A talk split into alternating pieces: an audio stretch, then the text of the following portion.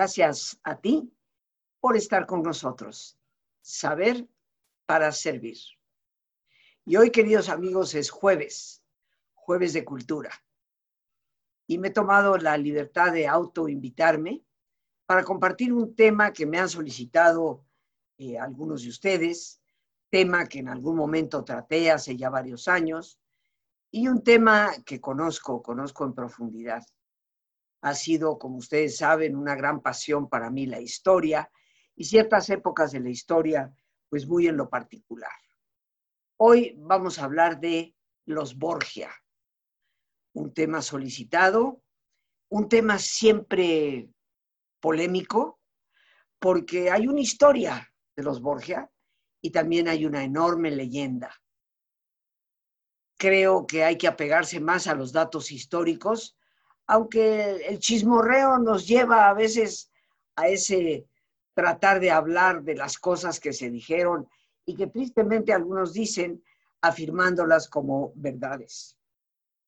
La historia de los Borgias es, es muy amplia porque tiene varios personajes, no se limita tan solo a uno.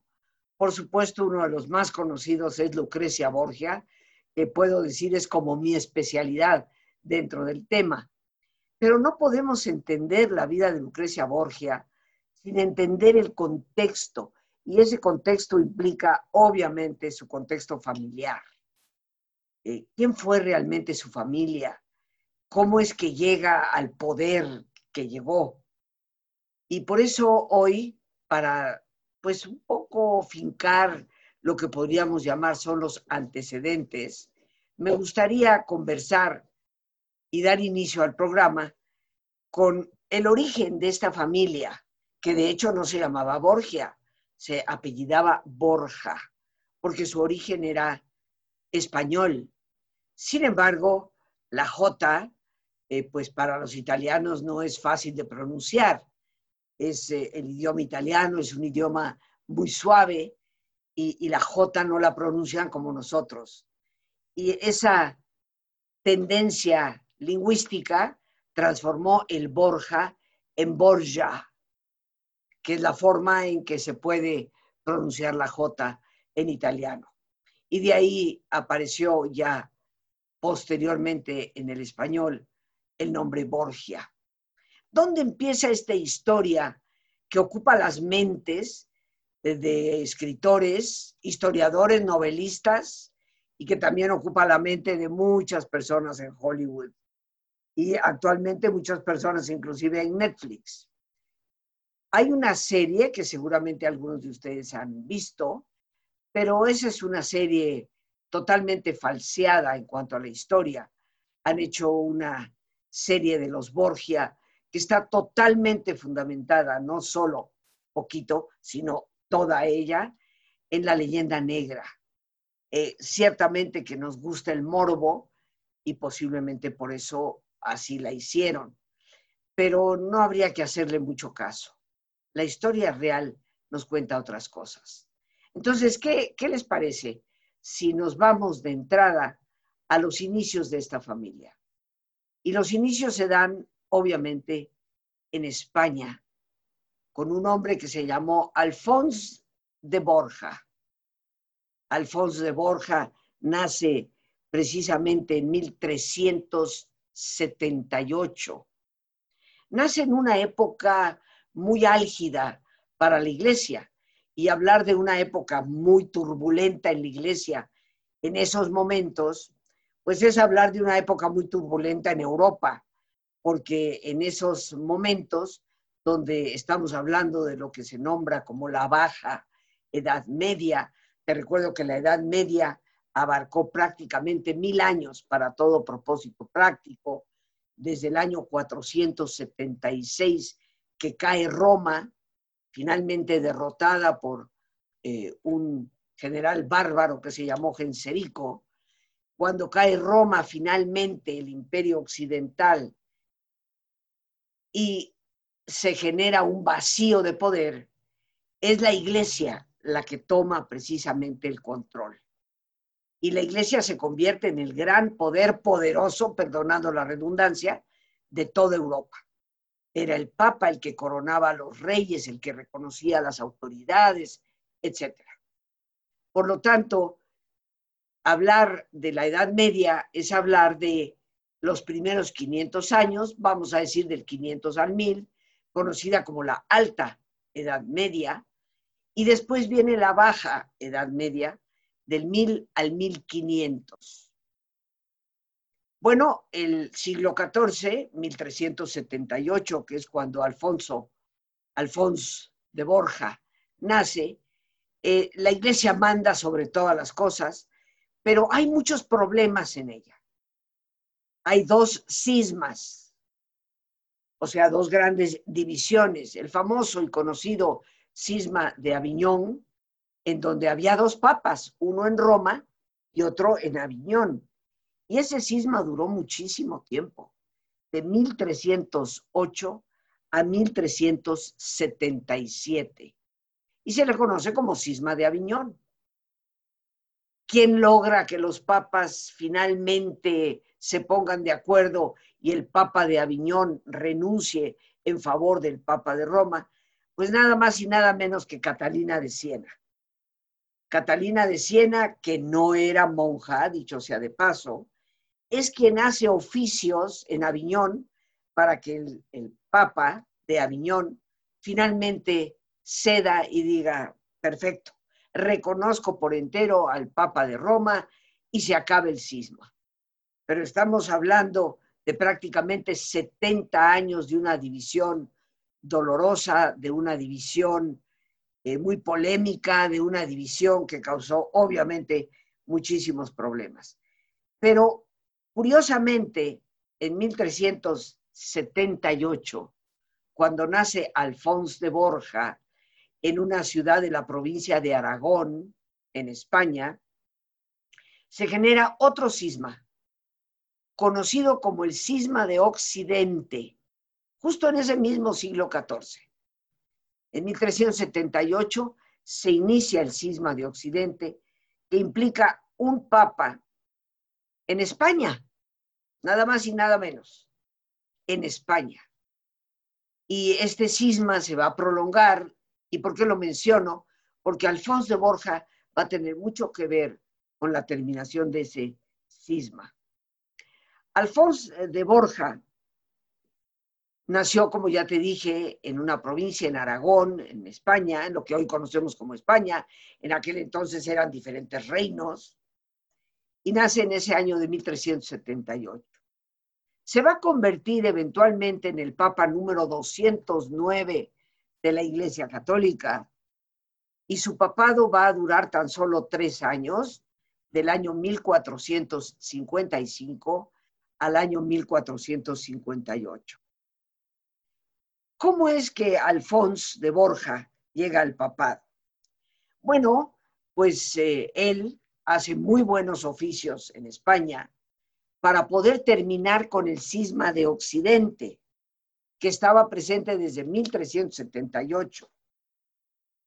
Y termina con ese cisma, con un papa que estaba ubicado en una zona muy hermosa de España, eh, frente, vamos a decir, las costas valencianas, y ahí hay un lugar que se llama Peñíscola y ahí hubo un papa que se le conoció eventualmente como el Papa Luna.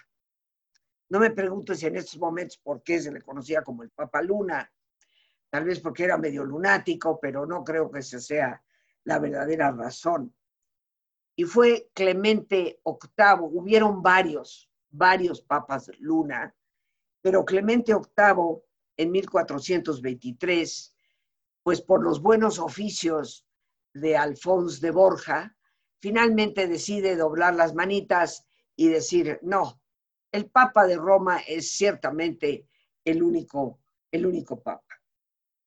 Obviamente los buenos oficios que realizó lo convirtieron en obispo de Valencia ya desde 1429 y fue nombrado cardenal en 1444 por esa jurisprudencia y esa diplomacia que tuvo entre el rey Alfonso V de Aragón y el Papa Eugenio IV. Así es como Alfonso de Borja llega a establecerse en Roma, en ese año, como hemos dicho, de 1444, cuando es nombrado cardenal de la iglesia. Hay ciertas cosas notables. Fue un extraordinario jurisprudente, o sea, era como quien dice abogado, pero era muy bueno. Y también tenía otra, otra capacidad que asombró a muchos. Era una persona austera. Y eso en aquella Roma de aquella época era ciertamente de notarse. Buen jurisprudente, muy austero, pero siempre hay un pelo en la sopa. Todos lo tenemos, queridos amigos. Fue el iniciador del nepotismo.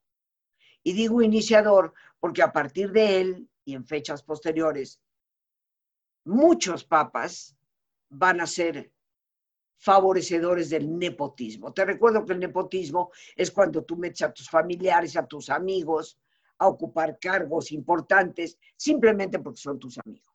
Eso lo hemos padecido en todos los gobiernos de México, incluyendo el presente, en donde hay personas muy cercanas de amistad, de compadrazgo, metidos en la política.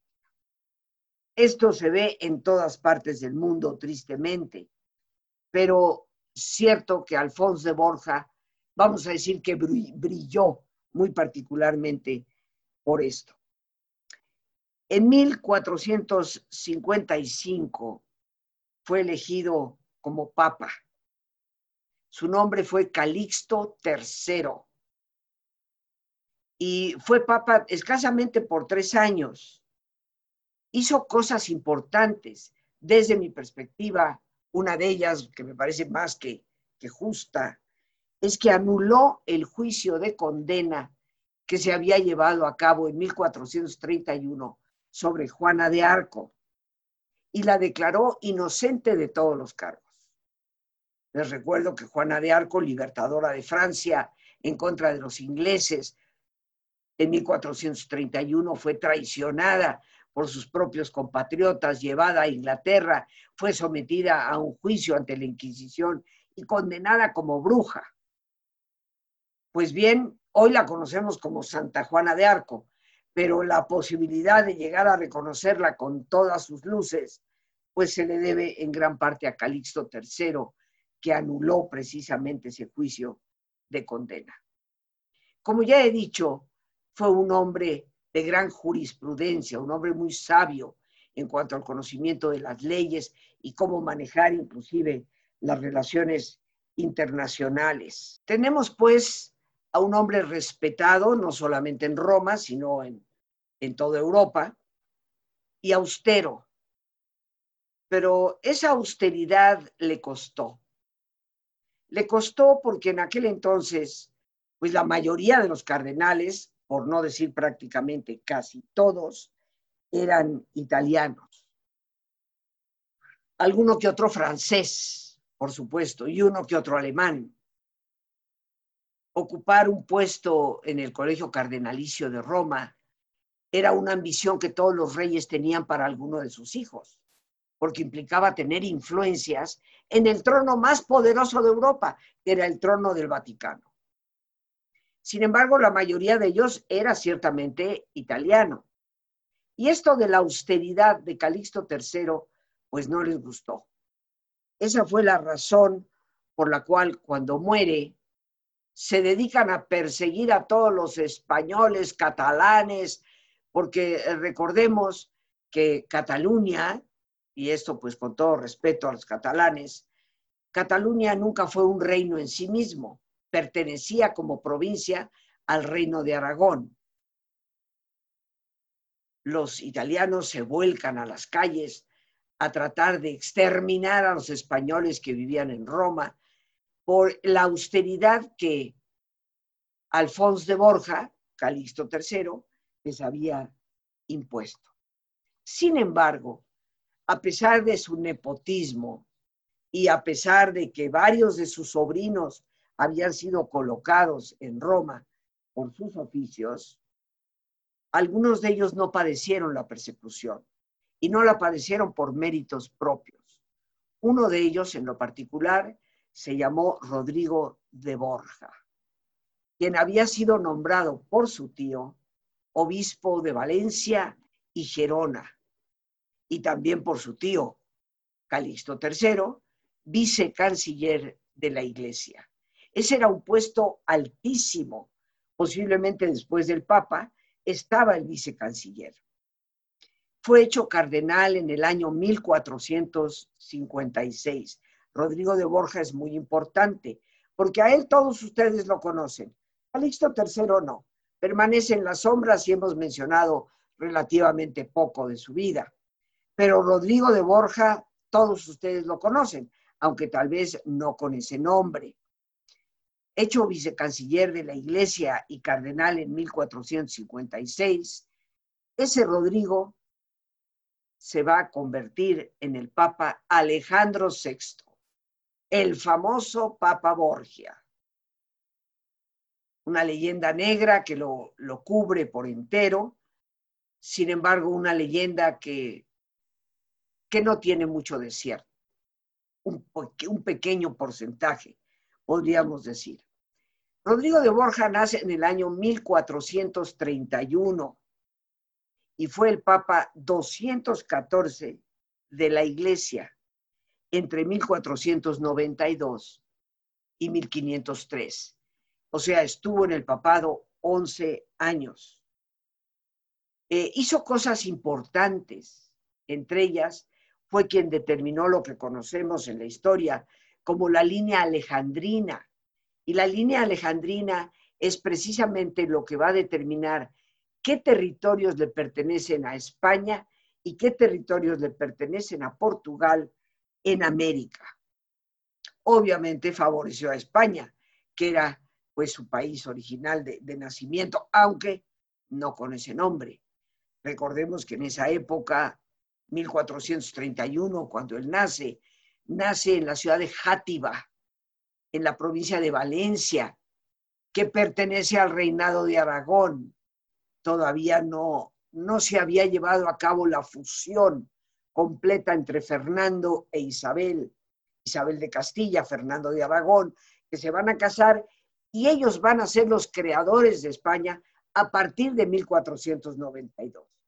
Antes de eso, el concepto España no existía como una sola nación.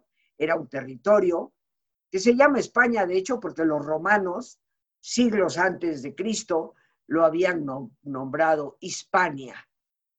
Y de ahí viene el nombre de España. Sin embargo, como una unidad no existía. Existían reinos diversos, los más importantes, por supuesto, Aragón y Castilla. Cuando Fernando se casa, se casa con Isabel, se unen y eventualmente se va a conformar lo que hoy conocemos como España. Fue un hombre extraordinariamente capaz, este Rodrigo de Borja. Y por ello, aquí ojo a esto, que nos va desmantelando la leyenda, él permaneció como vicecanciller de la iglesia desde su tío Calixto III hasta que se convierte en papa.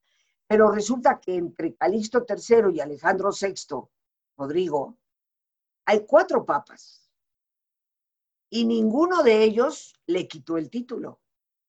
Es obvio, queridos amigos, que el hombre tenía una enorme capacidad y era reconocido precisamente por ello.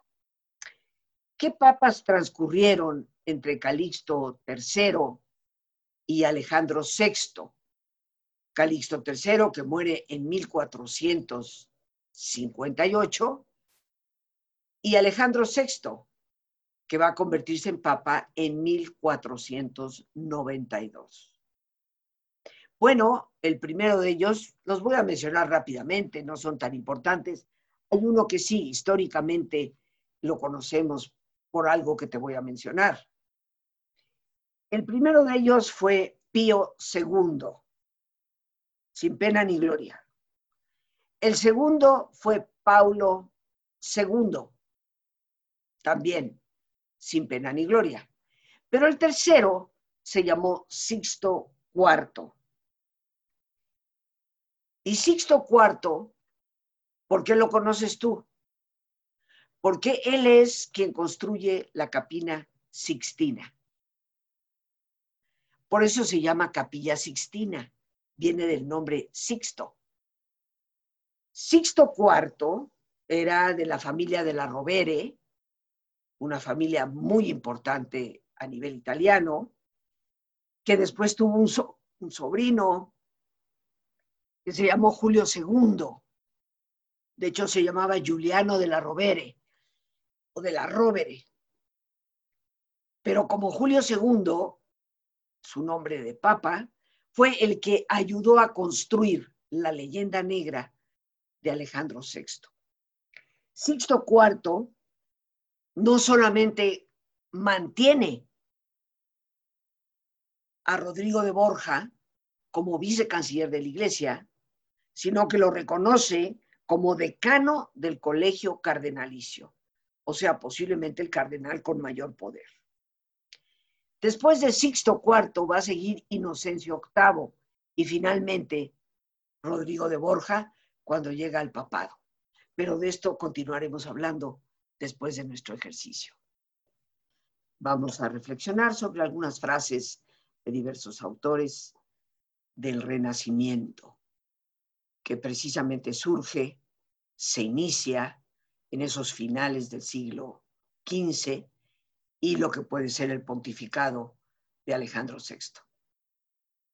Como ya dije, cómodos, con los ojos cerrados, si te es posible hacer el alto completo, el alto total. Toma conciencia de tu respiración, del entrar y el salir del aire en tu cuerpo.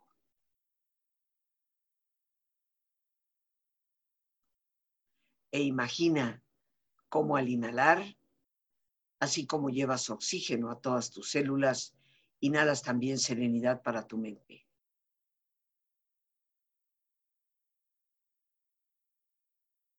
Al exhalar, así como tu cuerpo se libera de toxinas, imagina cómo en ese aire que sale también te liberas de todas las presiones y todas las tensiones.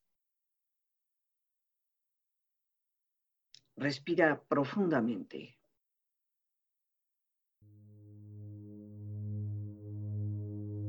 Y relaja tu cuero cabelludo, todos los músculos que cubren tu cabeza.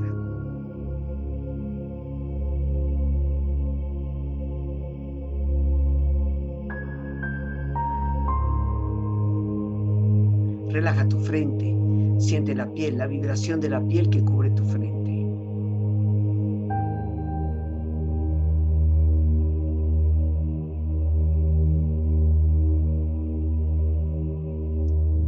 Tus párpados y los tejidos que rodean tus ojos.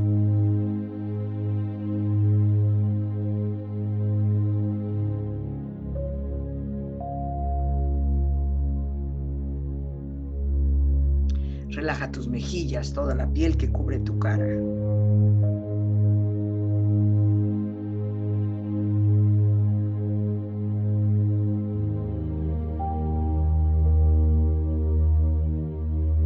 Relaja tu cuello y tu garganta, siente su flexibilidad, equilibrio, balance.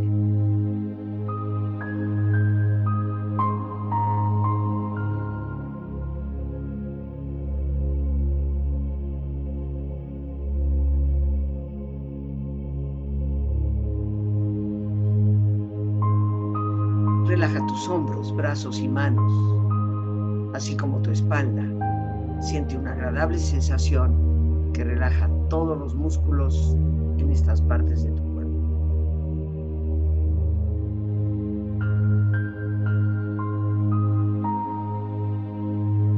Relaja tu pecho, exterior e interiormente, relajando todos los músculos, imaginando a todos tus órganos internos funcionar rítmica y saludablemente.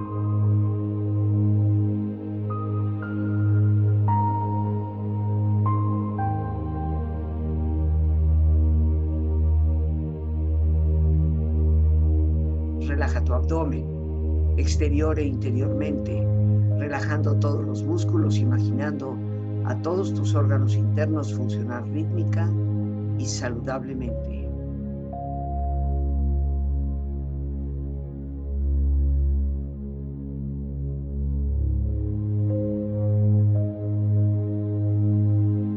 Relaja tus muslos, tus rodillas, siente la piel, la vibración de la piel que cubre estas partes de tu cuerpo.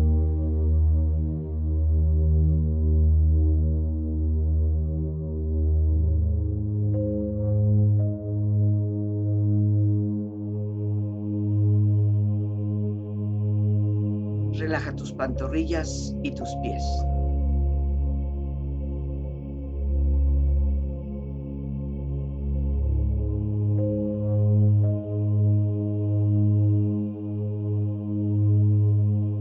Y con tu cuerpo profundamente relajado,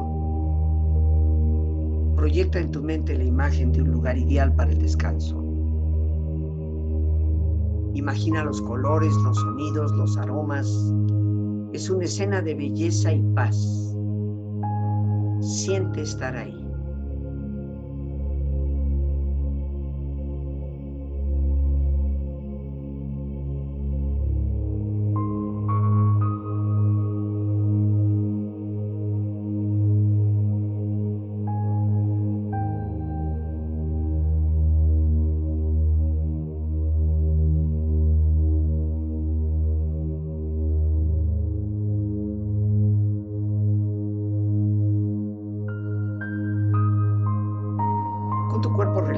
Tu mente serena, reflexiona.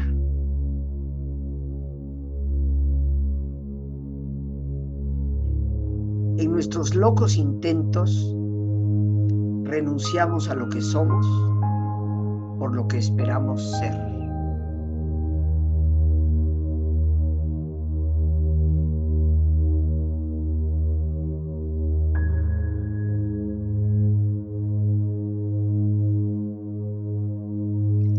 Vida hay que morir varias veces para después renacer. Y las crisis, aunque atemorizan, nos sirven para cancelar una época e inaugurar otra.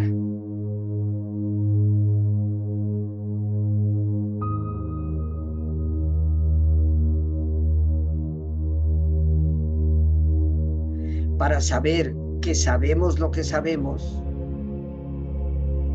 saber que no sabemos lo que no sabemos, se debe de tener cierto conocimiento.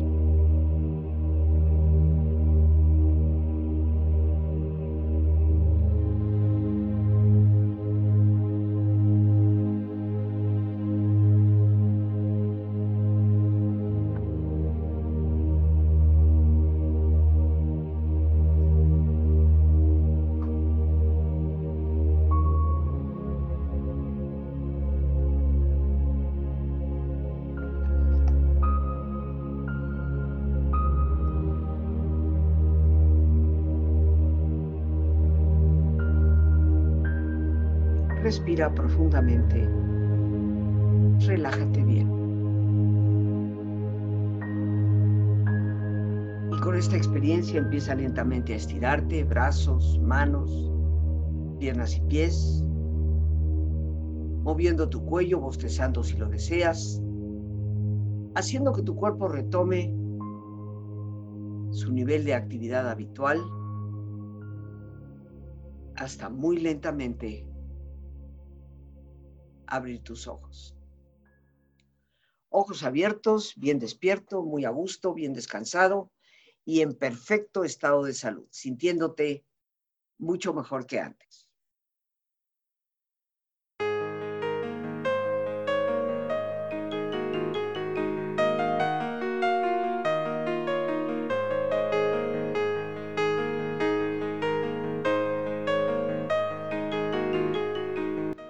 Muchos de nuestros malestares depresivos y de ansiedad, así como muchos de los problemas en las relaciones interpersonales, tienen origen en la pobre autoestima que tenemos.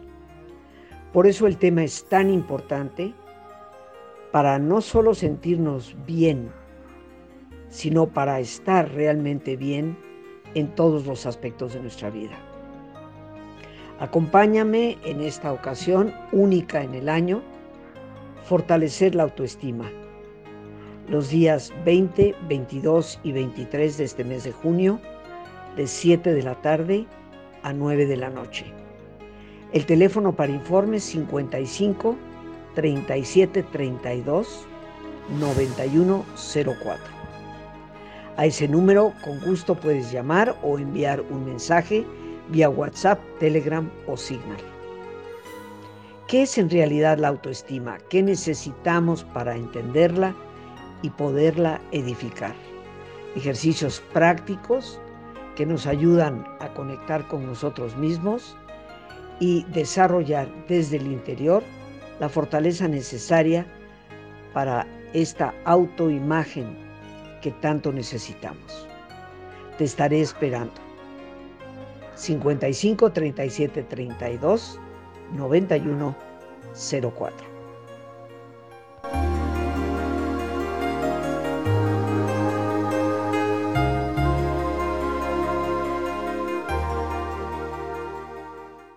Pues bien, amigos, concluíamos hace unos instantes previos a nuestro ejercicio que entre Calixto III, el primer Papa Borgia, de 1455 a 1458, y su sobrino Rodrigo de Borja, que se convertirá en Alejandro VI en el año 1492, mediaron cuatro papas, Pío II, Paulo II, Sixto IV, constructor de la capilla Sixtina, y Inocencio VIII.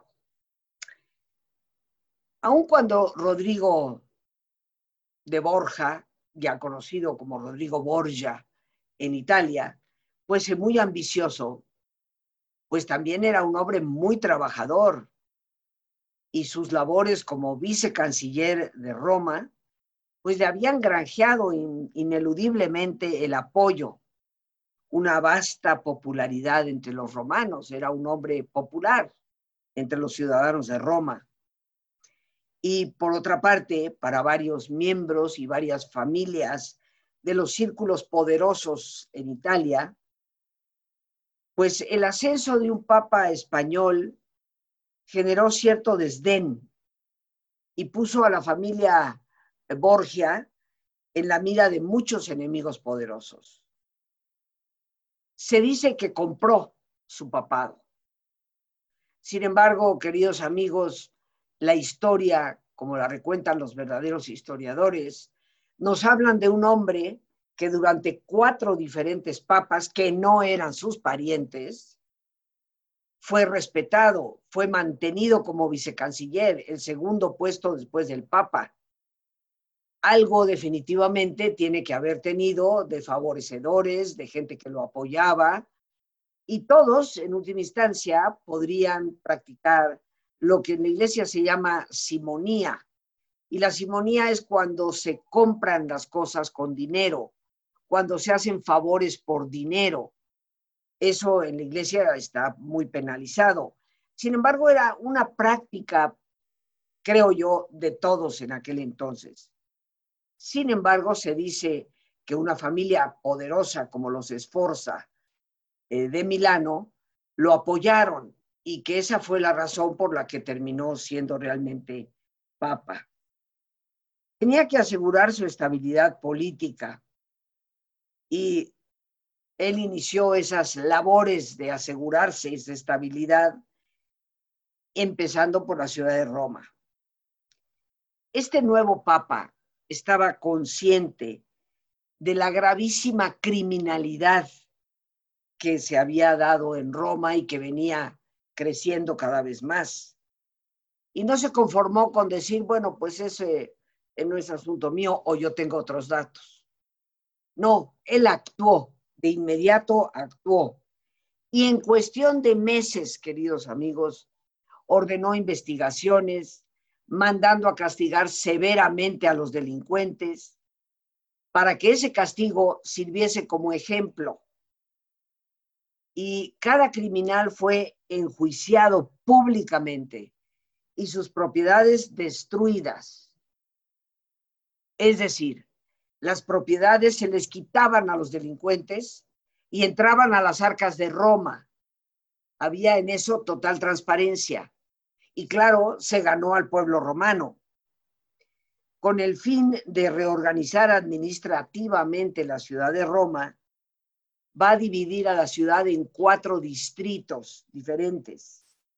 Y cada uno de esos distritos, regido por un plenipotenciario que estaba encargado del orden público.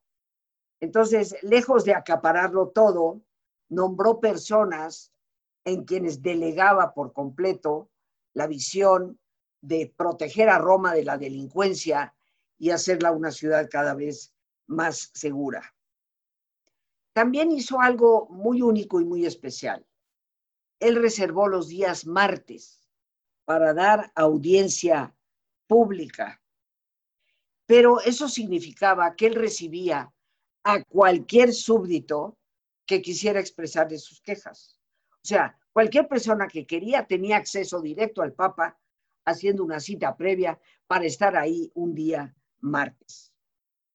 Tuvo una vigorosa administración de justicia, la reorganización administrativa y la mejora en las condiciones de vida de los romanos, así como las continuas festividades, porque era fiestero.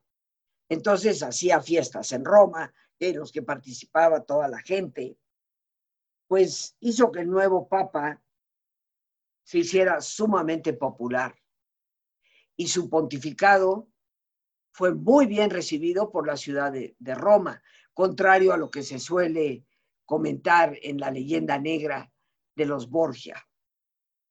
Sin embargo, su vida personal fue la que eventualmente le causó los mayores problemas y la repetición del nepotismo que se había dado en Calixto III, pero que Alejandro VI llevó a las cúspides máximas. Tuvo una primera amante eh, de nombre desconocido, con quien tuvo tres hijos. Uno se llamó Pedro Luis, otra fue Jerónima y la tercera fue Isabela. Algunos de ustedes, queridos amigos, se han de escandalizar. ¿Cómo? El Papa tenía amantes. Sí, pero de hecho todos los papas del Renacimiento las tuvieron.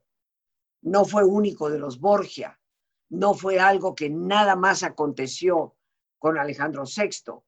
Todos los que vinieron en la época renacentista eh, tuvieron sus encuentros furtivos, vamos a decir, y algunos de ellos no tan furtivos, porque las amantes prácticamente vivían dentro del Vaticano. Pues bien, esos tres hijos no pasaron mucho a la historia.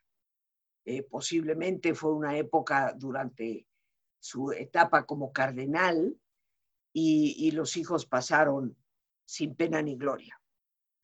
Pero su amante más importante se llamó Vanosa Catanei y con ella tuvo cuatro hijos en la época en que era cardenal, todavía no llegaba a ser papa. Y estos hijos sí que brillaron en la historia por diferentes causas. El mayor se llamó Juan el segundo se llamó César. La tercera fue Lucrecia. Y el cuarto fue Jofre o Godofredo. Los libros de historia lo relatan como Godofredo o Jofre. Pero yo prefiero el nombre de Jofre porque de hecho es el nombre del papá de Alejandro VI, allá en Játiva, en la provincia de Valencia. Después de esta primera amante desconocida, después de Vanosa Catanei, muy conocida y madre de estos hijos que fueron extremadamente famosos, la siguiente amante y posiblemente la última se llamó Julia Farnesio. Era una mujer casada y era, se dice, una mujer bellísima. Había dos mujeres bellísimas en Roma, Julia Farnesio y Lucrecia Borgia esta mujer, Julia Farnesio, pues fue, era hija de una gran familia, casada con otra gran familia. De hecho, los Farnesio tuvieron también papas en el poder. O sea, una familia italiana más que reconocida. Siendo papa, Tuvo también al final de su vida, supuestamente de madre desconocida, dos hijos más, Juan de Borja y Rodrigo Borja. Sin embargo, es muy probable que esos dos niños que se le atribuyen a Alejandro VI ya al final de su pontificado no fueran realmente sus hijos, sino hijos de sus hijos que no querían ser reconocidos por diversas razones y que él asumió el decir que ellos eran. Con el objetivo de fortalecer la posición de su familia, pues Alejandro VI rápidamente decidió tomar ciertas disposiciones. Nombró a su hijo Juan, duque de Gandía, y el confaloniero, que quiere decir el general de las fuerzas pontificias. El propósito era asegurarse poder sobre lo militar, no solamente en Roma, sino en las diferentes provincias que le pertenecían al Vaticano. Además, tomó acciones para usar a su hija Lucrecia Borgia, como lo veremos cuando lleguemos a ella en otro programa, como una ficha de ajedrez, porque la casaba y la descasaba con personas poderosas. El propósito era mantener ciertas alianzas. Ya hablaremos de las diferentes alianzas que logró a través de, de Lucrecia. Pero hizo que esas alianzas, utilizando a su hija, le dieran mucha solidez a su papado. Él aumentó el colegio cardenalicio, le sumó 13 nuevos cardenales, obviamente todos ellos aliados de la familia Borgia. Entre los cardenales que él nombró estaba su propio hijo, César Borgia, a quien también le dedicaremos otro espacio en otro momento. Hasta ese entonces, César había ejercido como obispo o arzobispo, más bien dicho, de Valencia. Con Alejandro VI, el colegio cardenalicio se elevó a 36 personas, de las cuales la mitad, por lo menos, eran fieles a Alejandro VI. Con esta maniobra es obvio que él pretendía asegurarse la sucesión en el papado pensando en su hijo César, pero César de hecho nunca quiso ser sacerdote Tú dirás, bueno, pero ¿cómo lo nombró cardenal si no era sacerdote? Es que en aquel entonces se podía, y de hecho, queridos amigos, hasta la fecha. Posiblemente muchos de nosotros no sabemos que cualquier católico puede ser nombrado papa, no tiene que ser sacerdote. Lo que pasa es que eso nunca se ha utilizado, pero en la ley canónica existe que un laico pueda llegar a ser papa. En aquel entonces había muchos cardenales que no eran sacerdotes, eran simplemente puestos de poder que los reyes de Europa les interesaba tener. Los reyes de Francia, créeme, se rasgaban las vestiduras porque uno de sus hijos fuera cardenal, porque eso implicaba tener influencias en el trono más poderoso de Europa. Estas maniobras obviamente nunca fructificaron. Fue muy hábil en el manejo de las guerras, porque durante su reinado como papa, entre 1492 y 1503, hubo dos grandes guerras por Nápoles, entre franceses y españoles. Tú dirás, pero ¿cómo guerra por Nápoles? Pues Nápoles es parte de Italia. Amigos, Italia existió apenas como país completamente unido hasta 1871. Sí, oíste bien, 1871. Antes eran ducados, marquesados, principados, cada uno de ellos heredados de la época feudal, con su total y absoluta este, autoridad. Entre ellos, por supuesto, Florencia. Florencia era una república y Florencia se mandaba sola. Entonces, Nápoles era un principado, un reino, eventualmente, y los franceses y los españoles se lo peleaban.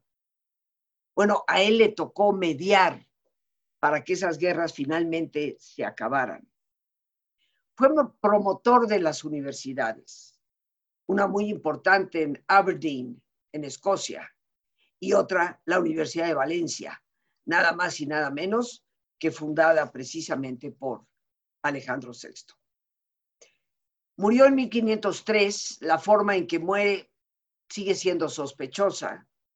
La leyenda negra dice que César Borgia mandó a envenenar en una cena a todos los que estaban ahí porque eran sus enemigos y pues uno de los meseros se equivocó y el veneno le tocó a él y a su papá.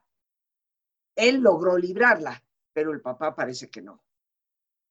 Otros dicen que fue envenenado por aparte en uno de sus desayunos en el Vaticano y otros dicen que simplemente murió pues por la naturaleza. ¿Quién sabe en realidad por qué habrá muerto? Pero el hecho es que cuando él muere se va a desatar ciertamente un odio terrible a los españoles y es probable que ya desde ese entonces ningún papa extranjero vuelva a existir. Y son los italianos los que van a mantener la línea. Hasta, hasta Carol Wojtyla, el papa Juan Pablo II polaco, el primer extranjero después de siglos de italianos. Buen papa, mal papa, todo depende de dónde lo veas.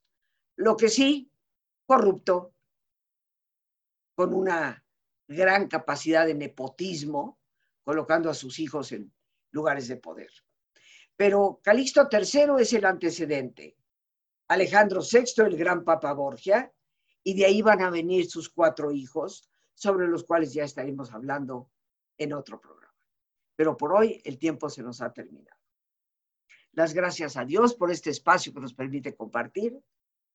Las gracias a nuestra extraordinaria productora Lorena Sánchez y por supuesto las gracias a ti, el más importante de todos. Gracias por tu paciencia al escucharme, por ayudarme siempre a crecer contigo. Que Dios te bendiga.